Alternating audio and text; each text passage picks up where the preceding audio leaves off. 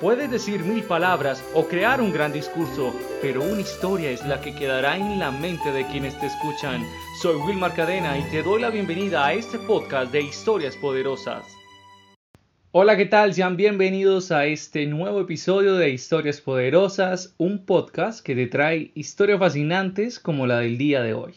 Y es que hablar de Charles Spencer Chaplin quizás no nos suene tan familiar, pero cuando mencionamos a Charlie Chaplin, traemos a nuestra mente al reconocido actor, humorista, escritor y director de origen inglés, quien se inmortalizó debido a su gran interpretación en películas del cine mudo, llegando a ser considerado como un símbolo del humor a nivel mundial y especialmente en este estilo de cine, el cine mudo.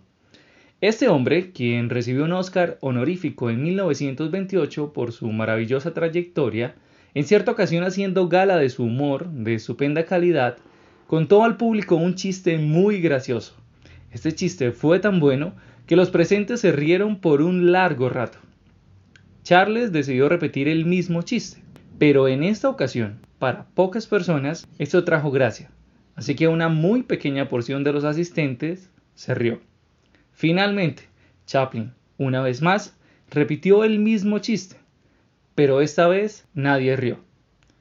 Así que miró a la platea por un largo minuto y dijo, si no puedes reír de un mismo chiste de nuevo, una y otra vez, entonces ¿por qué lloras y lloras varias veces por una misma preocupación o problema? Esta pregunta planteada por Chaplin es sencillamente grandiosa. ¿Y cuánta verdad hay en ella? Seguramente si escuchamos un chiste en más de una ocasión, a la tercera vez ese no tendrá la más mínima novedad y por ende atención. Pero cuando pensamos en un problema o en algo que nos atormenta, somos capaces de llorar amargamente por días, meses, años e incluso décadas, drenando lo mejor de nosotros y apagando nuestra luz interior.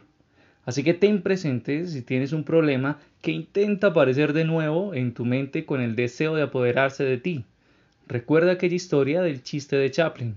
Ese problema ya lo escuchaste esa situación ya la lloraste. En otras palabras, ya te la sabes. Así que no merece tus lágrimas de nuevo. Y de esta forma termina este gran episodio de Historias Poderosas.